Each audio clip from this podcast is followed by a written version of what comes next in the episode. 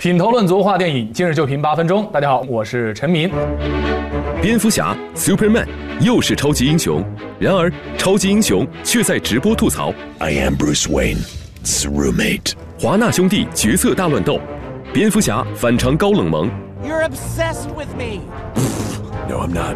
本期今日影评特邀图斌跟木匠，和您一起来打开不一样的蝙蝠侠，看乐高化的 DC 英雄如何打破千篇一律的超级英雄模式。欢迎图斌跟木匠。主持人好，大家好。先来一组快问快答。你第一次接触乐高积木是在什么时候？在去年那看到积木变成电影以后是什么感觉呢？就很像小时候看过那种木偶动画片，阿凡提的故事。对，就是那个样子。喜欢蝙蝠侠吗？比较喜欢这个形象。那看完乐高蝙蝠侠大电影之后，会改变你过去对蝙蝠侠的感受吗？没有哎，我觉得蝙蝠侠还是那个蝙蝠侠，呃，乐高还是那个乐高，乐高蝙蝠侠大电影是给孩子看的，还是给成年人看的？嗯可能是给巨婴看的吧。什么是巨婴？身体是大人，但是内心还是小孩。好，谢谢木匠，快问快答结束。关于超级英雄的电影呢，每年恨不得得有八百部。那么这一部乐高蝙蝠侠大电影啊，还是在讲超级英雄。那它和其他的超级英雄电影有什么不一样呢？从这部电影来看，它基本上是颠覆了漫画原著中对于蝙蝠侠最重要的设定。蝙蝠侠其实是一个非常悲剧的角色，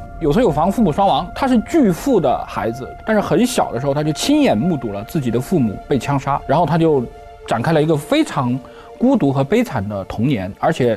他要在他生活的哥谭市里面，要面对各种黑恶势力，而且为了打击这些黑恶势力，他还要承担很多骂名，还要遁入夜色中，变成一个所谓的黑暗骑士。我甚至认为，蝙蝠侠可能是超级英雄形象里面一个最忧郁、最深沉，就是最悲情的这么一个形象。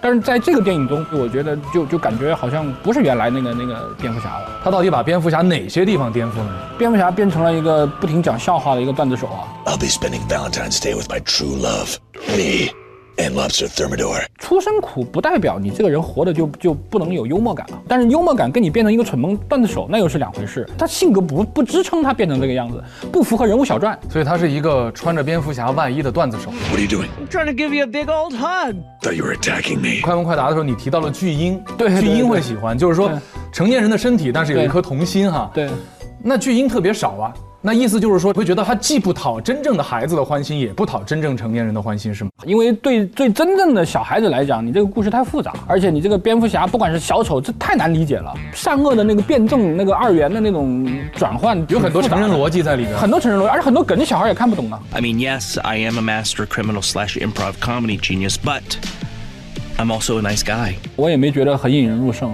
好像又又有点儿幼稚和粗浅吧。因为对于大人来说，我一看我就知道你这是一一坨积木嘛，就不会把你当真嘛。这一坨积木吧，演来演去就很像舞台剧那种感觉，那个电影感是不是差了一点？我觉得会有很多人喜欢乐高玩具，你觉得他们看到哪些地方会特别的高兴？蝙蝠车变变形的时候，音效做的还很强烈，就跟你真实玩文玩具的时候的样子特别像，简直就像是蝙蝠车的一次广告嘛。And we're just gonna gently ease out of here. 你还记得他们那开门的密码吗？门禁。呃，开门密码好像就是钢铁侠糟透了，应该是这个意思。就是我觉得这都是很善意的玩笑嘛。什么样的人会喜欢这样的玩笑？你觉得？巨婴.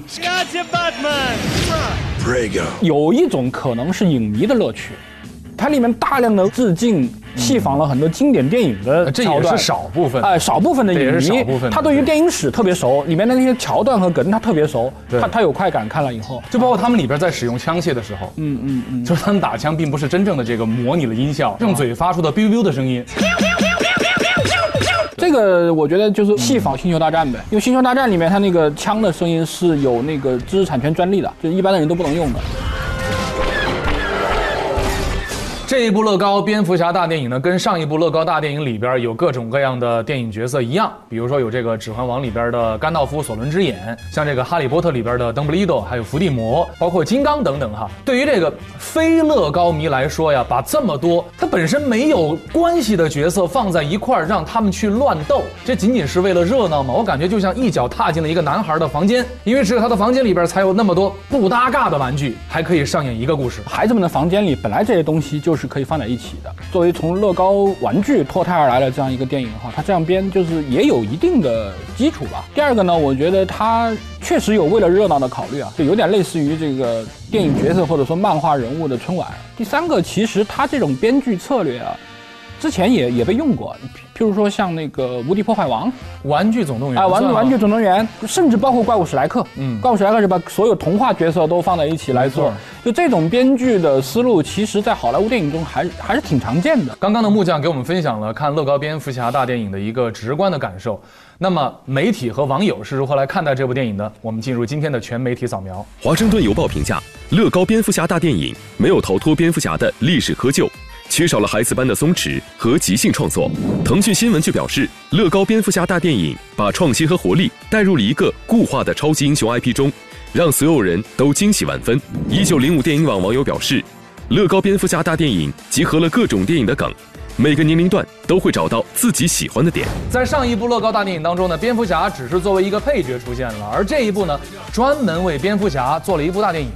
为什么会选择蝙蝠侠单独来做一部乐高电影呢？蝙蝠侠实际上是第一个人类超级英雄，他算比较古典一点的，就骑士精神的，对他比较就比较正统、比较严肃嘛。蝙蝠侠这个形象本身，在美国就是个很重要的一个文化元素。把这样一个大 IP 拿过来做衍生和开发电影，本来就是一个好莱坞片商的一个最经常的一个一个制片策略。And Batman works alone.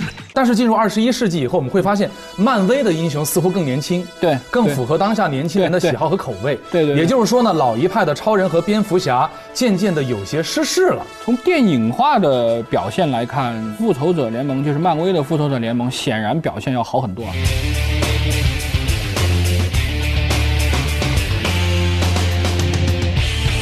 我觉得可以考虑像呃漫威一样的，多开发一些它周边的人物，比如说似乎曾经有过爱情的这个猫女啊这些角色，把它做得更丰富一点。嗯，这样也许能让这个角色更加鲜活，不能盲目的去把它给想当然的就所谓接地气，所谓的把它段子手化，我觉得这也许更糟糕。感谢图斌跟木匠的精彩点评。当传统的超级英雄不再生硬死板的打怪，而是吐槽段子信手拈来，谁才是真正的大英雄呢？蝙蝠侠作为美漫历史上第一个人类超级英雄，形象在一定程度上已经有所固化。